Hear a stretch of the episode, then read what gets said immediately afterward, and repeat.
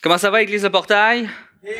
Ça va bien, ça va bien. Ce matin, on, on continue dans la thématique euh, de Job et les passages qu'on va étudier euh, ce matin vont soulever la question suivante. Dieu se préoccupe-t-il de moi? Donc, c'est le titre de mon message. Dieu se préoccupe-t-il de moi? C'est la question fondamentale qui va sortir du discours de Job. On va voir ensemble euh, qu'est-ce que ça veut dire, comment ça s'applique. Et si vous n'avez pas encore, euh, si vous n'avez pas suivi l'entièreté des messages de la série de Job, permettez-moi de faire un, court récapitulatif. Puis même si vous êtes avec nous depuis le début de la série, ça va faire du bien de faire un petit refresh. Bien, on se rappelle que Job est un homme prospère. Hein, il est juste devant Dieu, et, sous l'action de Satan, il va perdre absolument tout. Hein, Satan va aller voir Dieu et Dieu va lui dire Est-ce que tu as vu mon fidèle serviteur Job Et là, il va s'en suivre. euh, Satan va dire hein, Bien sûr, ben, si j'y enlève tout, tu vas voir s'il va te maudire. Puis Dieu va dire Ah, vas-y, vas-y, vas-y, fais-le, fais-le. Et là, on va voir qu'il va perdre tout sa famille, sa fortune, le respect, la santé, tout, tout. Il perd tout. Ce que Job sait pas, et que nous, on sait en voyant naturellement l'introduction du livre, c'est que c'est un peu comme un pari. Hein. Je dirais pas un pari, parce que Dieu parie pas. Mais il y a comme ce jeu-là entre Dieu et Satan qui s'est produit. Job, là, il est au courant de rien. Il ne sait pas ce qui s'est passé dans les lieux célestes. Lui, tout ce qu'il vit, c'est ce qu'il se, retrouve sur Terre puis il perd tout, absolument tout. Et là, il se pose plein de questions. On va, on va voir que, on a vu que ses amis vont, vont, vont, vont tenter de le réconforter au début, puis après, ben, ils vont plus l'affliger par leurs paroles qu'autre chose. Et on a vu au travers, bon, toute la série, je ne vais pas faire un récapitulatif de chaque message, mais on a vu fondamentalement que Dieu permet à Satan d'éprouver la foi de Job sans pour autant attenter à sa vie. On va se rappeler hein, par les deux fois, il va dire vas-y, fais comme tu veux, mais attente pas à sa vie. Et là, on se retrouve ici au verset, au chapitre 29, donc on est quand même assez avancé dans le livre de Job, on a vu plusieurs éléments. Et là, on va être à Job 29 ce matin, on va faire les versets 1 à 6 pour le premier point. Et les versets vont apparaître à l'écran, mais je vais les lire pour vous. Job prit de nouveau la parole sous forme sentencieuse et dit Oh, que ne puis-je être comme au mois du passé, comme au jour où Dieu me gardait, quand sa lampe brillait sur ma tête et que sa lumière me guidait dans les ténèbres?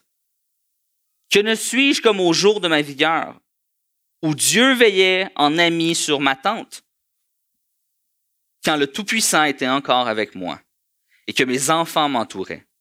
Quand mes pieds se baignaient dans la crème et que le rocher répandait près de moi des ruisseaux d'huile.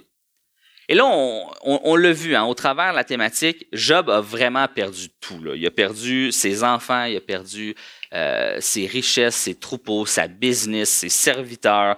Et là, à ce moment-là, même sa santé est affectée. Hein, on a vu qu'il y avait des ulcères partout sur le corps. Il est en situation de faiblesse corporelle. Il est vraiment, il est, au, plus, profond du plus profond. Et bien qu'on ait vu au travers de la série que Job et ses amis ont souvent une mauvaise théologie, eh je veux commencer en disant mon premier point, Job se souvient. En fait, il a le bon réflexe, il fait la bonne chose. Enfin, Job va se tourner vers la bonne affaire. Il va se souvenir des actions et des bénédictions de Dieu sur sa vie.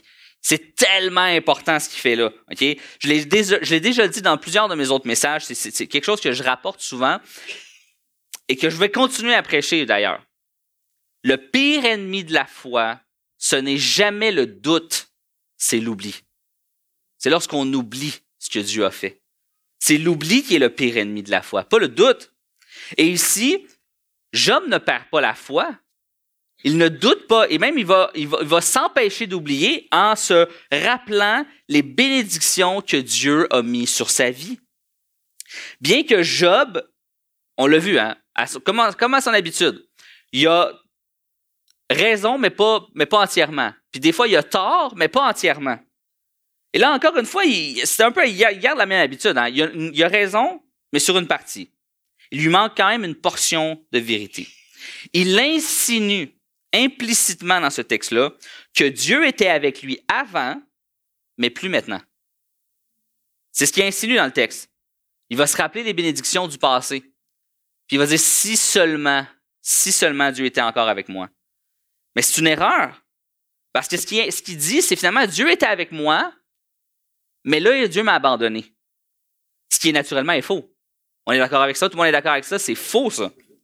Dieu ne nous abandonne pas. Dieu était à ses côtés au moment de sa souffrance. À ce moment même-là, Dieu demeure à ses côtés. Et encore aujourd'hui, peu importe ce que toi tu vis ou ce que tu as vécu, puis peut-être que tu es dans la même situation que Job, puis tu dis ah les bénédictions Dieu c'était comme ça, puis ma relation avec Dieu était remplie de feu, puis il me semble que ça allait mieux, puis il me semble que si, puis aujourd'hui aujourd'hui on dirait que que Dieu se soucie plus de moi. je veux commencer en disant que c'est faux. Dieu se soucie encore de toi aujourd'hui. Même si tu crois qu'il est loin, même si tu crois que tu, ne sens plus sa présence, même si tu penses qu'il n'écoute plus ta prière, Dieu est toujours à tes côtés. Amen? C'est parce que c'est une vérité qu'on oublie trop souvent. Lorsqu'on est dans l'adversité, nous percevons euh, le mal qui nous arrive comme une absence de Dieu. On perçoit la souffrance, on perçoit l'adversité comme une absence de la présence de Dieu. Alors que c'est faux. Dieu, il est quand même là. Il demeure à nos côtés. C'est pour cette raison-là, pour vous rappeler à quel point Dieu est toujours présent, puis on répète souvent les mêmes affaires au portail. C'est pas que je suis sénile en passant. Hein? Puis c'est pas que les autres pasteurs du portail, on, on, est un peu, on s'en vient vieillissant, puis on répète tout le temps les mêmes affaires. Si on répète les mêmes affaires au portail, vous allez peut-être dire, ah, c'est sûr, pasteur Jimmy va encore parler de la grâce. Amen. Je vais encore en parler là, puis demain, puis l'autre dimanche d'après, puis tous les autres dimanches, jusqu'à ce que Jésus vienne me rechercher. OK? Pourquoi je le rappelle? Parce qu'on l'oublie. Pourquoi je rappelle la grâce de Dieu? Parce qu'on l'oublie. Pourquoi je prêche la bonté de Dieu? Parce qu'on l'oublie. Pourquoi je prêche sans cesse que tu es pécheur? Ben, c'est tendance à l'oublier aussi. On a, tendance à oublier. Hein, on prend juste les choses qui nous font, qui, font notre affaire dans la Bible ou, dans notre relation avec Dieu. Je vais continuer de prêcher ces choses-là, la centralité de Jésus. De dire, ils sont fatigants au portail. Non seulement ils disent tout a toujours rapport avec Jésus, mais en plus ils l'appliquent partout, c'est fatigant. Mais c'est la Bible, C'est ça la Bible, c'est ça Dieu. Tout a rapport avec Jésus. Et je veux souligner une, chose avant qu'on passe au point suivant, parce que c'est un problème majeur ici de Job. Puis on va le voir dans la suite du message. Plus on va avancer, plus on va le voir. Job est centré sur sa propre bénédiction. En fait, il est nostalgique de la présence de Dieu qui le bénissait. Et le bénissait matériellement, physiquement, tangiblement. Mais il manque l'essentiel. Il manque l'essentiel, la bénédiction spirituelle. Des fois, on ne se rend pas compte de ça. On voit juste ce qui tape à l'œil. On veut la bénédiction matérielle, la guérison. On veut, le toucher, le miraculeux. On veut pas juste que ça soit spirituel. Et c'est ça le problème de Job. Parce que là, il focus sur les choses du passé qui sont des bénédictions matérielles, des bénédictions physiques, tangibles. Mais il faut qu'on garde à l'esprit. Si seulement Job pouvait réaliser, puis là je dis Job, mais je suis certain qu'on s'est déjà trouvé dans cette situation-là. Si seulement on pouvait réaliser dans l'épreuve, qu'on pouvait garder à l'esprit que la bénédiction ultime de Dieu est dans l'œuvre et la personne de Jésus. Ça, c'est la plus grande des bénédictions que l'humanité peut avoir. Vraiment.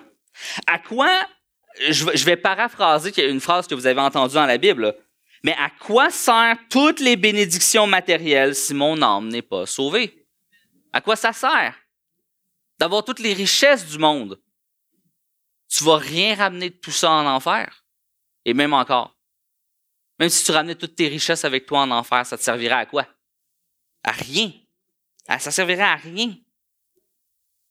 Qu'est-ce qui compte le plus pour toi? Parce que ça, révèle une portion du cœur de Job. Hein? Ce, ce qui lui manque de la bénédiction de Dieu révèle quelque chose sur son cœur. Et je te pose la même question ce matin. Qu'est-ce qui est plus important pour toi?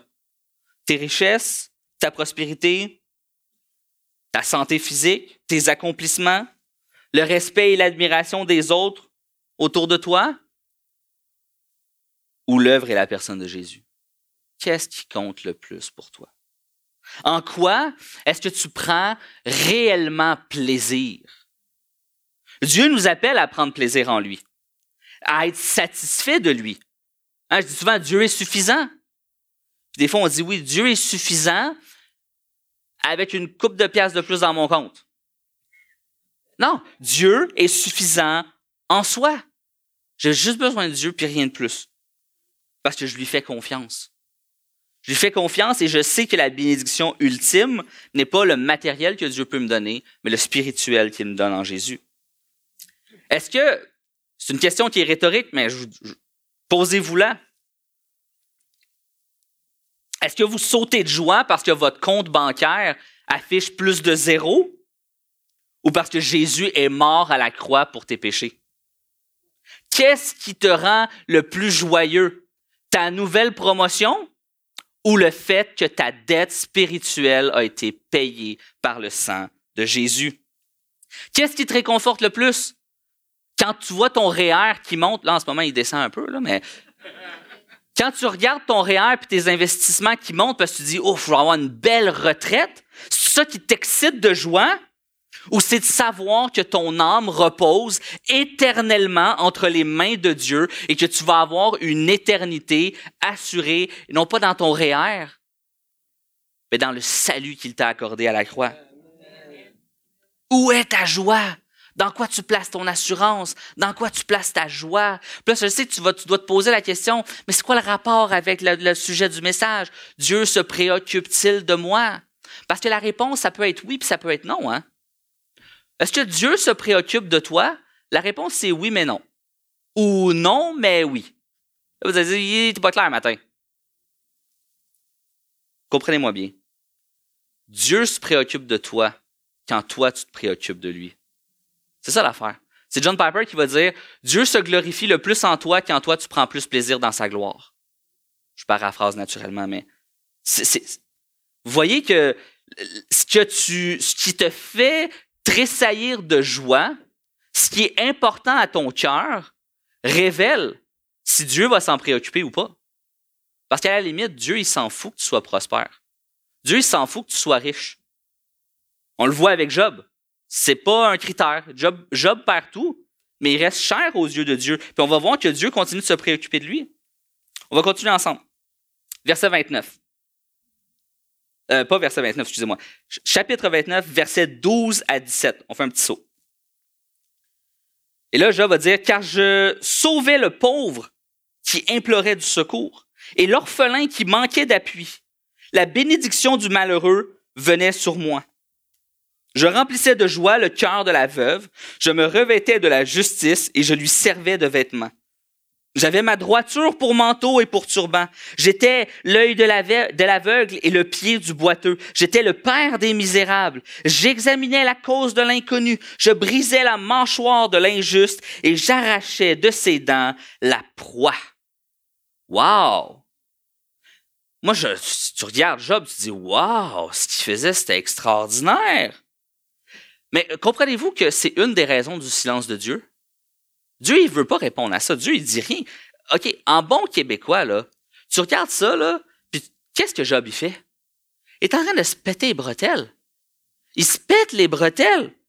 Tu sais, il est comme, hey, regarde comment je suis bon. Regarde qu'est-ce que je faisais. Je venais en aide à l'orphelin et à la veuve. J'étais celui le juge. J'étais même un justicier parce que je cassais la mâchoire des injustes. Wow, OK. Job, qu'est-ce qu'il fait là? Il plaide sa propre justice. Job est en train de plaider sa propre justice et c'est là tout le problème. On rentre encore plus profondément dans le cœur et la motivation de Job. C'est ça le problème.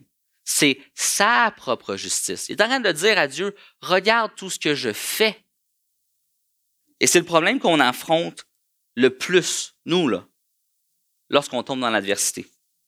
Lorsque les circonstances de la vie nous frappent, c'est l'attitude que je vois le plus souvent. Parce qu'on pense mériter mieux. Y en a-tu ici que vous avez une maladie et vous dites, ah, je le mérite? Y en a-tu ici, là, tu vous avez fait faillite puis tu dis, tu sais quoi, je mérite d'avoir fait faillite?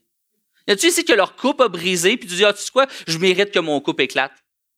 Ah non, il y a personne qui. Ben, de toute façon, je voudrais pas que vous leviez la main, c'est une question rhétorique. Mais honnêtement, on pense toujours mériter mieux.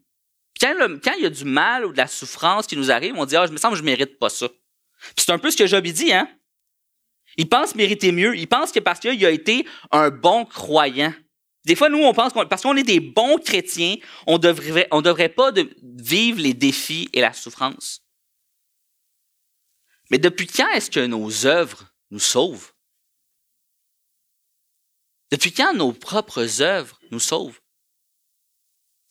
Depuis quand nos œuvres sont une monnaie d'échange avec Dieu? Regarde, j'ai, regarde Dieu, j'ai aidé la veuve et l'orphelin. Donne-moi une bénédiction. Hein? Depuis quand c'est ça? Je, en tout cas, moi, je l'ai jamais trouvé. Je, lis la Bible, là, puis je l'ai jamais vu, ça. J'ai pas trouvé ça. Ou dans la Bible, nos œuvres sont la garantie de l'attention de Dieu. Des fois, c'est sournois parce que ça prend un air un peu spirituel. Hein, tu veux une promotion? La recette ABC, c'est quoi? Je vais prier, puis je vais jeûner. Parce que je veux ma promotion. Mais pensez-vous, là je sors de mes notes, je fais une parenthèse. Pensez-vous deux minutes que Dieu vous regarde, puis il fait comme Ah, pauvre petit pit. Hey, ça fait trois jours qu'il doit avoir faim, hein? Ça fait trois jours qu'il mange pas. Pensez-vous sérieusement que Dieu, dans les cieux, là, très haut, il te regarde puis il dit Oh. Tu sais, comme quand on regarde notre petit chien qui nous fait des yeux, là. On fait comme Oh, ben oui, prends-le le biscuit. Pensez-vous qu'on est ça pour Dieu? Non. Ton jeûne ne force pas la main de Dieu. Tes œuvres ne forcent pas la main de Dieu. Tes œuvres n'influencent pas si Dieu va te bénir ou pas te bénir. À la limite, Dieu s'en fout de tes œuvres. Puis je le sais que ça peut paraître dur parce que tu dis, ouais, ben là, c'est quoi tu veux? Tu veux qu'on soit des chrétiens égocentriques, égoïstes, qui interviennent pas dans le monde? C'est pas ça que j'ai dit. Mais c'est quoi la motivation derrière tes œuvres? Pourquoi tu fais ce que tu fais? pour soutirer à Dieu, pour obtenir de Dieu, pour paraître devant Dieu? Dieu est tout-puissant. Il voit, il voit le fin fond de ton cœur. Il perce le fin fond de tes intentions. Dieu veut que tu agisses envers le pauvre, l'orphelin, pas par intérêt, mais par pure bonté de cœur. Amen. C'est ce qu'on doit faire, c'est ce que Dieu nous appelle. Il n'y a aucune place dans la Bible qui dit que notre obéissance et notre, euh, notre obéissance passée est un gage de contrat de bénédiction. C'est marqué nulle part dans la Bible. ça pose encore, euh, ça pose encore la question de notre cœur. Parce que ça revient au cœur. C'est quoi l'intention derrière? Puis trop souvent, on pense que nos œuvres vont résulter dans la bénédiction, hein, ou nos œuvres vont résulter dans le salut. Mais en fait, c'est qu'on l'a tout à l'envers c'est parce que Dieu t'a sauvé.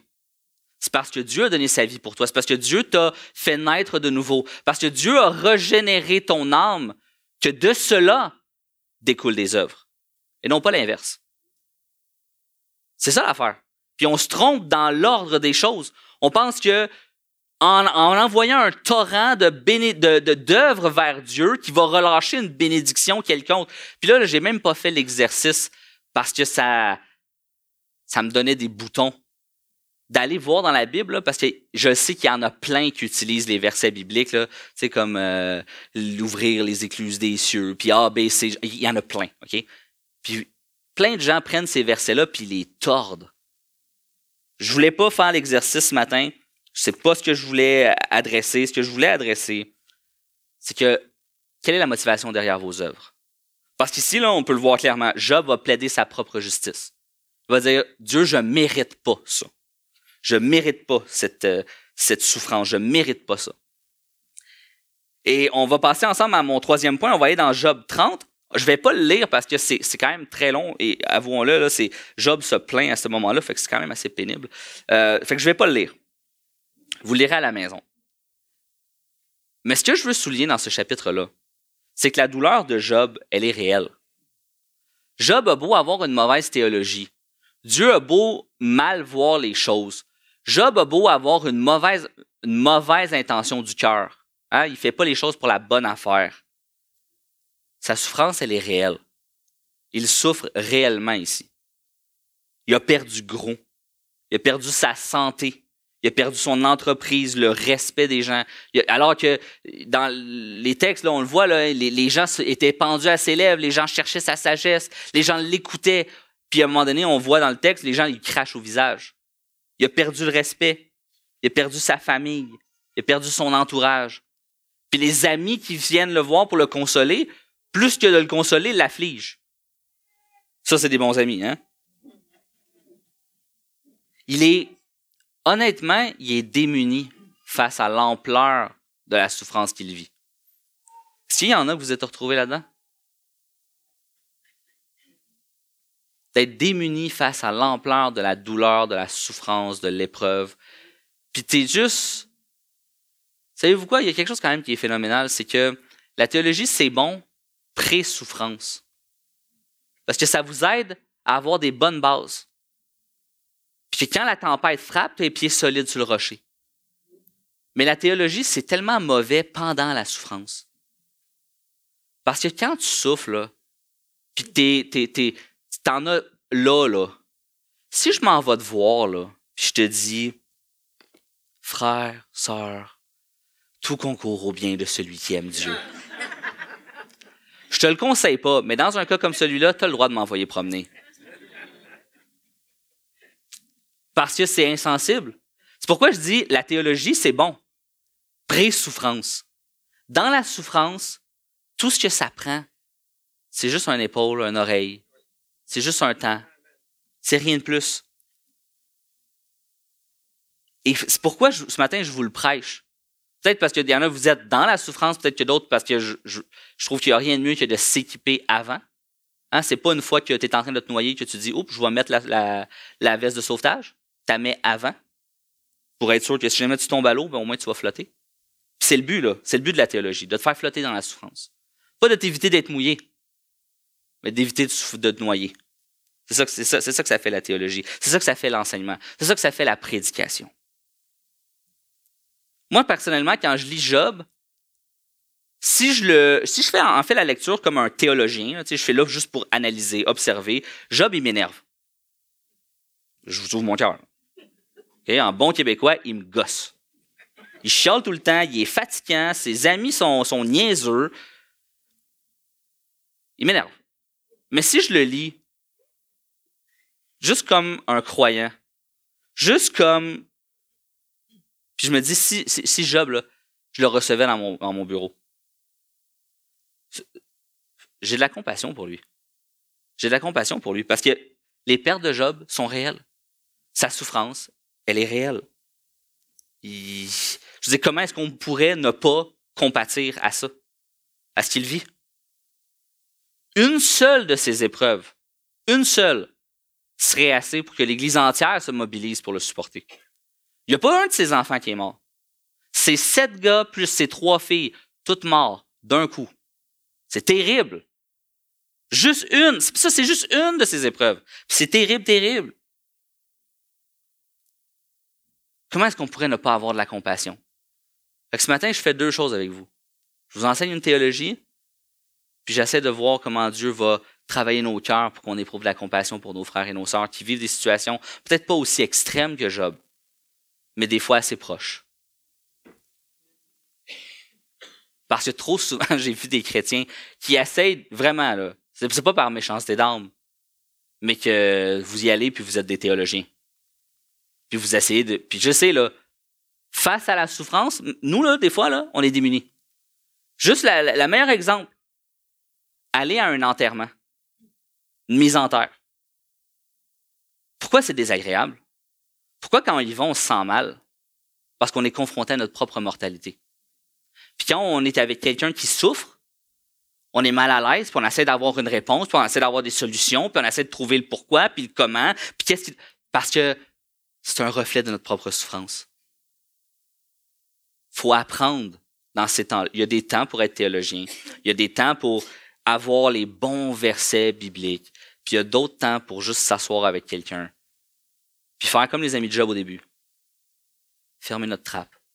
Puis écouter. Supporter. Compatir. Puis vous savez, je suis pas le plus compatissant des hommes. C'est, je suis comme ça. Des fois, je regarde les gens, puis ça me. Mais j'ai, été obligé de remettre à Dieu ça. Peut-être si vous en êtes, vous êtes ici, puis vous dites, bah, Moi, je suis ben trop mal. Je suis ben trop mal pour avoir des émotions puis compatir avec les gens. Moi, je vous modifie. Souvent, on pense que c'est l'affaire des femmes, hein, de, de- compatir, d'avoir cette sympathie, puis cette empathie. Mais Jésus avait cette empathie. Jésus avait cette sympathie envers les gens. Jésus a regardé Jérusalem et il a pleuré de tristesse face à Jérusalem. Il a pleuré de colère quand son, ami est mort, puis il a dû aller le ressusciter. Alors, je parle peut-être plus à messieurs aujourd'hui, à ce moment-là, ici dans le message. Priez. Ayez cette, ayez l'audace, ayez la foi de prier que Dieu change vos cœurs, afin d'éprouver plus de compassion, plus de compassion envers les gens qui souffrent. Parce que je sais que c'est dur, je sais que c'est pas facile, mais hey, Dieu l'a fait dans ma vie. Dieu a changé mon cœur. Je pense qu'il est capable de le faire dans tout le monde ici. Amen. Et je continue. Ici, là, c'est cette souffrance qui est réelle là, qui va pousser Job à poser la question du message. Est-ce que Dieu se préoccupe de moi? Je souffre tellement, là. Pourquoi Dieu, là, si Dieu est Dieu, pourquoi il n'arrête pas la souffrance en cliquant des doigts? Pourquoi il n'arrête pas le malheur en cliquant des doigts? Parce qu'il ne se préoccupe pas de moi? Après tout ce que j'ai fait, après tout ce que j'ai subi, aucune réponse de Dieu. Dieu est silencieux jusque-là, hein? Dieu ne dit rien. Y en a-tu ici qui ont vécu le silence de Dieu? Où tu pries, tu dis Dieu intervient, Dieu fait quelque chose. Faut que tu agisses. Puis Dieu est silencieux. Naturellement, certaines personnes pourraient dire, ben voilà la preuve que Dieu n'existe pas. Ou des gens agnostiques pourraient dire, ben c'est une des preuves que Dieu se fout pas mal de toi. Il est loin de l'humanité. Est-ce que le silence de Dieu est automatiquement relatable au fait à son indifférence? Non. On va voir pourquoi. Job pense que la vie avec Dieu, c'est une montagne perpétuelle. Il pense que dans sa vie, dans sa relation avec Dieu, il ne doit pas y avoir de vallée, il ne doit pas avoir d'épreuves, il ne doit pas avoir de douleur. Ça, il y a un évangile qui prêche ça. C'est un faux évangile. C'est l'évangile de prospérité. L'évangile de prospérité va dire que celui qui est croyant, celui qui est en Jésus, celui qui a assez de foi, ne sera jamais malade, guéri de tout, il est riche et prospère. Mais ce n'est pas l'évangile. C'est pas l'évangile. Un petit exemple pour vous. S'il y en ici, vous avez des plantes à la maison? Des plantes, des plantes. Ouais. La des gens ont des plantes. Qu'est-ce qui arrive? Qu'est-ce qui arrive si tu prends ta plante puis tu lui donnes une grande quantité d'eau trois fois par jour? Tu vas la noyer, elle va, elle va dépérir, elle va finir par mourir. Qu'est-ce qui se passe fondamentalement? C'est en train de faire pourrir ses racines? Tu mets tellement d'eau que tu es en train de faire pourrir ses racines. Non, tu vas la laisser passer par des temps de sécheresse. Hein? C'est bon. Elle elle peut pas toujours avoir de l'eau. Quelquefois, on, on regarde Dieu puis on veut que ce soit ce Dieu qui nous arrose constamment de bénédictions. Mais Dieu se préoccupe tellement de toi qu'il ne le fait pas. Pourquoi? Parce que tu pourrirais. Parce que la racine de ton péché serait nourrie encore et encore et encore. Et tel un enfant gâté, tu serais comme, mais j'en veux plus, mais j'en veux plus, mais j'en veux plus, mais j'en veux plus.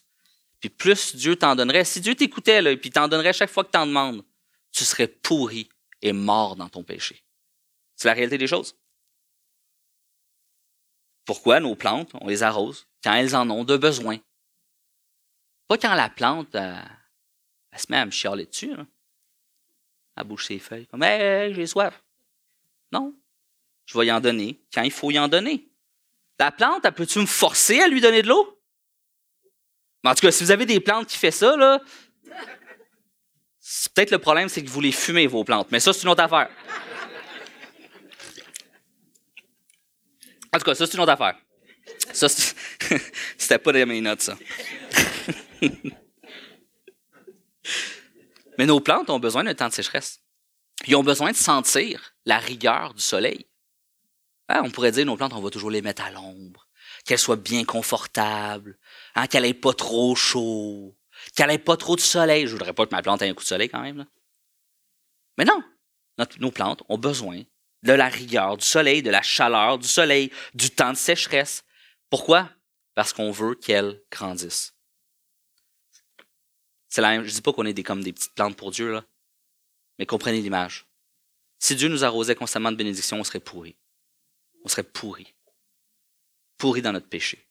Dieu nous laisse passer par des temps de souffrance, des temps de deuil, des temps de difficulté, parce que c'est dans ces temps-là que l'on grandit le plus. C'est dans ces temps-là où on se fortifie.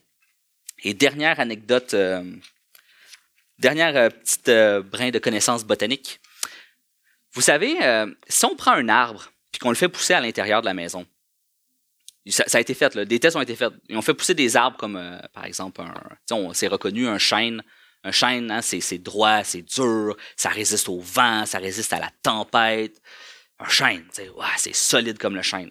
Ils ont fait, des, ils ont fait des, des, expériences. Ils ont fait pousser un chêne en laboratoire. Ils ont donné la bonne quantité d'eau, la bonne quantité de lumière. Le chêne a grandi, le chêne a grandi. Mais à un moment donné, il est arrivé à une certaine grandeur où il s'est comme effondré sur lui-même puis il a cassé. Savez-vous pourquoi? Savez-vous c'est quoi la raison fondamentale de ça? Les racines trop entretenues. Ça prend le vent. Pour qu'un arbre soit solide, il doit être ballotté par le vent pour résister. Hein? Et ça, là, c'est la même chose avec nous. Pour qu'on soit solide comme le chêne dans nos convictions, dans notre foi, faut être ballotté. faut être ballotté par l'épreuve. Des fois, c'est des petits vents, des fois, c'est des grandes tempêtes. Des fois, c'est des ouragans qui menacent même ah, de nous déraciner mais nous avons le meilleur des jardiniers, celui qui sait exactement ce que nous avons de besoin et quand nous en avons de besoin. Alors chacune de nos épreuves sont permis par Dieu. Je ne dis pas qu'ils sont voulus, mais elles sont permis par Dieu pour nous faire grandir, nous faire fortifier. Et je le dis parce que c'est vrai. finalement, au final, tout concourt au bien de celui qui, aime Dieu. Amen. Et on continue chapitre 31, versets 1 à 12. J'ai beaucoup de textes aujourd'hui. Mon message est plus long que d'habitude, OK? Mais restez avec moi, restez avec moi. J'ai presque. Non, c'est pas vrai, j'ai pas presque fini. Mais ça va être correct. On va y arriver. Quatrième point.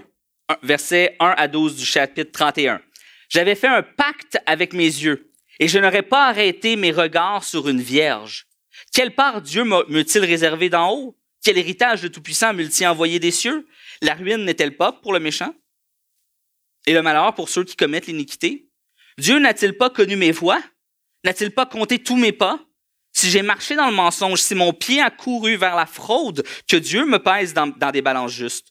Et il reconnaîtra mon intégrité. Si mon pas s'est détourné du droit chemin, si mon cœur a suivi mes yeux, si quelque souillure s'est attachée à mes mains, que je sème et qu'un autre moissonne, et que mes rejetons soient déracinés, si mon cœur a été séduit par une femme, si j'ai fait le guet à la porte de mon prochain, que ma femme tourne la meule pour un autre. Ça, c'est une belle image poétique pour dire que, bon. Et que d'autres la déshonorent. Car c'est un crime, un forfait que punissent les juges. C'est un feu qui dévore jusqu'à la ruine et qui aurait détruit toute ma richesse. Ici, alors que Job a plaidé sa propre justice dans mon deuxième point, ici, il enchaîne et il plaide sa propre moralité. Alors, si mon point 2, c'était un peu comme un attaque sur le légalisme, ici, ben, on est clairement dans le moraliste. Au début, il disait, regarde ce que je fais, tu devrais me bénir parce que c'est bon ce que je fais. Mais là, il voit que Dieu répond pas à ça. Dieu, ça, ça dérange pas. Il dit, mais... Puis là, il va dire, regarde ce que je suis. Ah, je regarde même pas la femme des autres. J'ai été fidèle. J'ai jamais été vers la fraude. J'ai marché dans le droit chemin. C'est en train de dire, là, c'est je suis non seulement une bonne personne, mais je suis une bonne personne qui fait des bonnes choses. Mais ici, il y a un problème. Il pense que par sa morale exemplaire, la bénédiction de Dieu lui est due. C'est la même chose que tantôt. Il pensait que par ses actions, par ses œuvres, la bénédiction lui était due. Là, il pense que c'est par sa morale. Mais encore une fois, Dieu reste silencieux. Dieu reste silencieux face à ça. Parce que s'il y a bien une chose, une chose qui me rappelle que je suis vraiment pécheur, s'il y a une chose, c'est bien mes pensées. C'est bien mes pensées. Je veux dire, quand quelqu'un m'énerve, quelqu'un m'énerve vraiment, pensez-vous que la première chose qui me vient à l'esprit, c'est comme euh, Ah, je devrais le couvrir de bénédictions et de louanges. non, ma première réflexion, c'est lui, il a manqué de tape sa. Mais ça, c'est une pensée qui est pas bonne. On a beau, là, euh, je veux dire, euh, il y a un de mes professeurs, il a fait un, le titre de son message est excellent, OK? C'est un de mes professeurs, Glenn Smith. À un moment donné, il, fait une prédication sur le sermon sur la montagne. Et vous savez, c'est quoi le titre de son message? Le défi de garder ses yeux sur le Mont Royal en été. Pourquoi? Allez sur le Mont Royal, ben, plus messieurs, même mesdames, messieurs, allez sur le Mont Royal en été. Il y en a plein qui disent, je sais pas de quoi tu parles, arrête, parce que ta femme te regarde. Tu sais très bien de quoi je parle. Il y a des, femmes en bikini, il y a des femmes bon, partout. Même les choses, mesdames, allez, allez au Mont-Royal en été, euh, les gars qui sont musclés, qui jouent au frisbee, en pas de t-shirt. Puis là, toi, tu arrives là-dedans, puis tu dis, oh Seigneur, crève-moi les yeux. Je veux dire, même si je, ne veux pas, ben, Jésus va dire, celui qui a convoité la femme de son prochain dans ses pensées a commis l'adultère. Donc, Jésus est extrêmement, euh, il, est dur là-dessus. Mais ici, Job, il dit non, non, j'ai jamais posé même mes yeux sur une vierge. Menteur. Menteur. Mes pensées sont un rappel constant que je suis pécheur. Parce que je peux pas contrôler 100% de mes péchés, de mes pensées. Je peux pas 100% les contrôler. Des fois, hein, nos gestes, on essaye. Nos gestes, on est capable. On est capable de garder un, poker face. Mais dans nos pensées, là, des fois, c'est comme... Ça part en vrille. Je me tromperais moi-même. Ce serait un mensonge que je me dirais si je me... Comme Job, là, je suis me dire, moi, je contrôle 100% de mes pensées. Mais non. Et vous savez quoi? Même si je contrôlais même si, mettons, je ne contrôlais pas 0,01%, mettons si 0,01% seulement de mes pensées étaient des pensées pécheresses. Le problème avec ça, c'est que ça, me rendrait quand même coupable d'offense devant Dieu. Vous savez, le poison le plus puissant du monde, et le poison le plus puissant du monde, une dose létale infiniment petite, c'est à peine un nanogramme. Un nanogramme. C'est presque rien, là. Un nanogramme peut tuer une seule personne. Vous savez ce qu'on peut faire avec un gramme de ce poison-là? On peut tuer 14 millions de personnes. Un gramme, c'est presque rien. Mettons que je te disais, hey, t'as vraiment soif, j'ai un verre d'eau avec un nanogramme. Il y a juste un nanogramme de toxine botulique là-dedans. Juste un? Vas-y, désaltère-toi. Vas-tu le faire? Vas-tu te désaltérer? Ben non. Ben non, tu vas dire, ben non. C'est... Même s'il y a juste un nanogramme dans mon litre d'eau, je le boirai pas, ça va me tuer. Ben, c'est ça le problème avec le péché. C'est que même un nanogramme de péché dans ta vie te met dans l'enfer. Je sais que c'est tough ce matin. Je sais que c'est pas une parole qui est facile. Moi, on est en train de démonter ici ce que Job pense. Job est en train de dire Je suis moralement intègre constamment. Et, Dieu reste silencieux. Il dit Non, nope.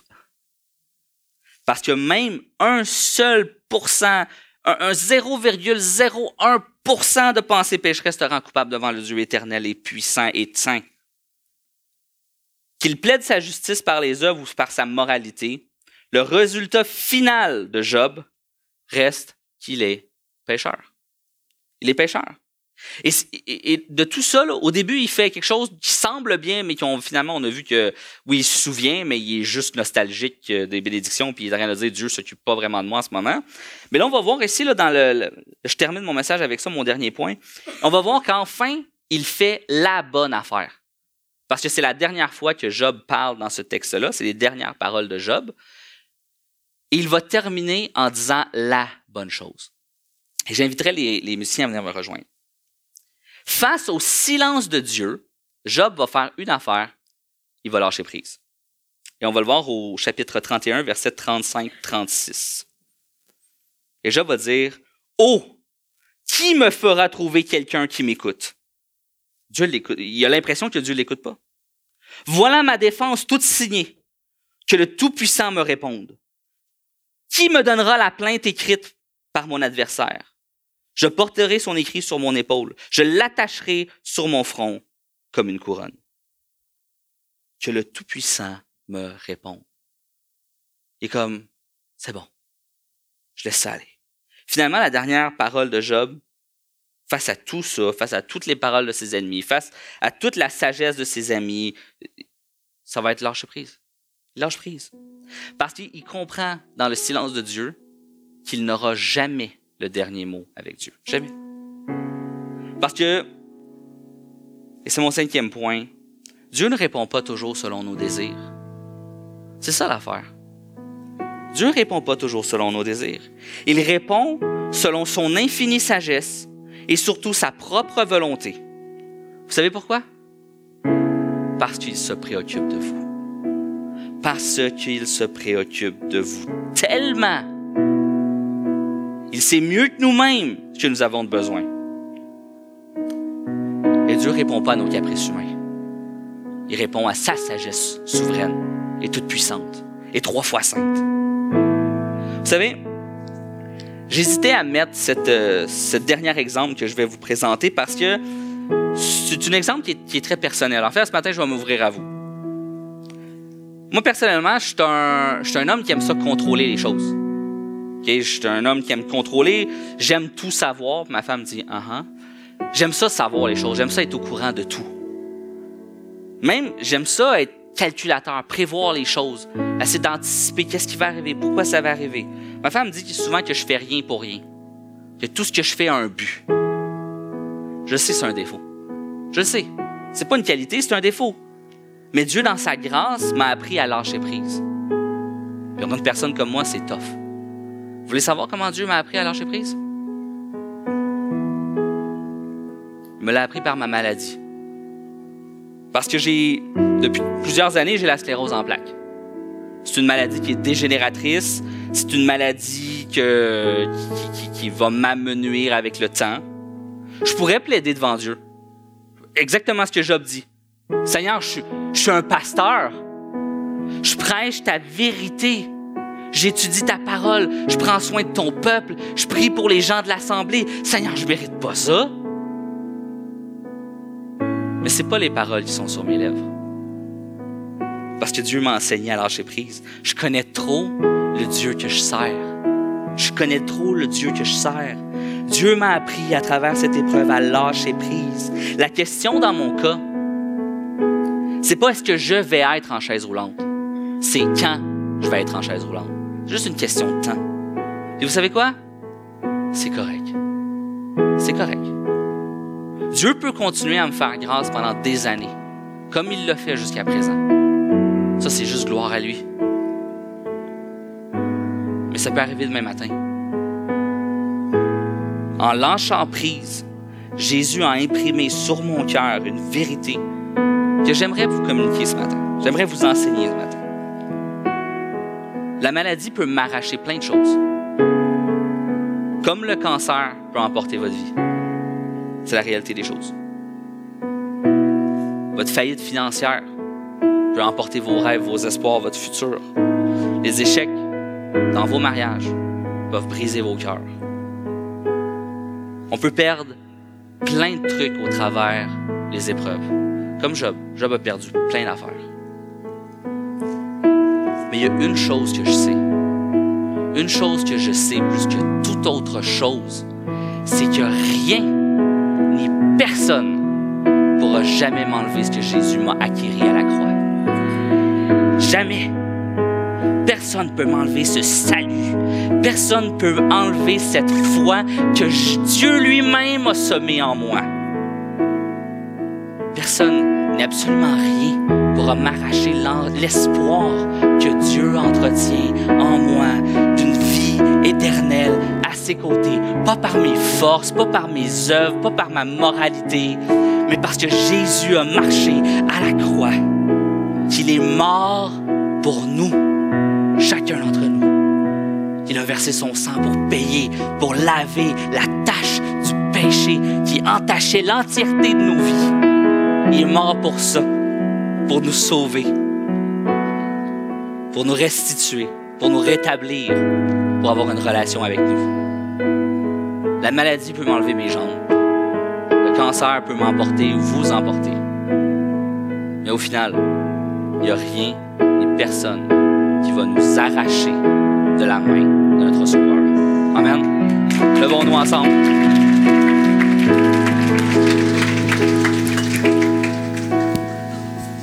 Prenons un temps pour prier.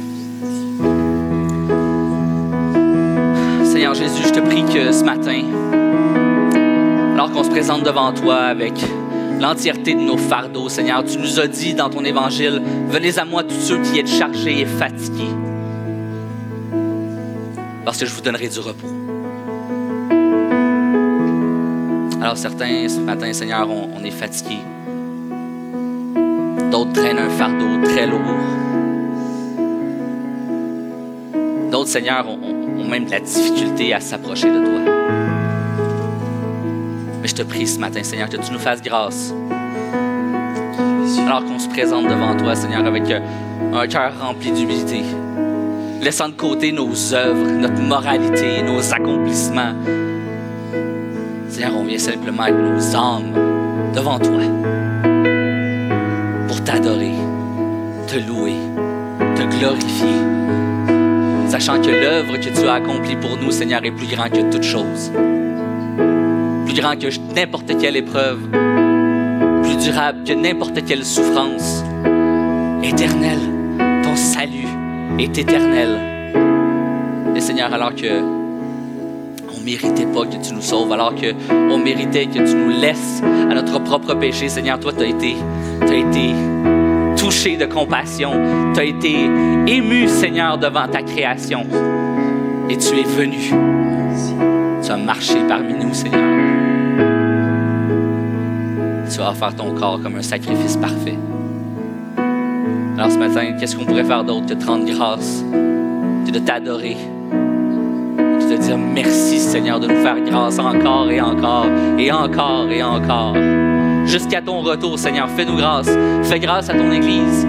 Fais grâce à ton peuple. Fais grâce à tes enfants, Seigneur, parce que nous nous serons jamais parfaits dans ce monde, mais nous avons cette espérance, Seigneur. Que lorsque tu vas nous appeler à toi, lorsque tu nous rappelleras dans ta présence, ce sera pour nous rendre parfaits, à ta stature parfaite, à ta gloire, sans larmes, sans tristesse, sans douleur, sans maladie. Dans ta présence éternelle, Seigneur. C'est l'espoir qui est sur mon cœur. C'est l'espoir qui est sur notre cœur. Alors sois éternellement béni, Père éternel. Que ton nom soit sanctifié, loué et glorifié aujourd'hui et jusqu'au siècle des siècles.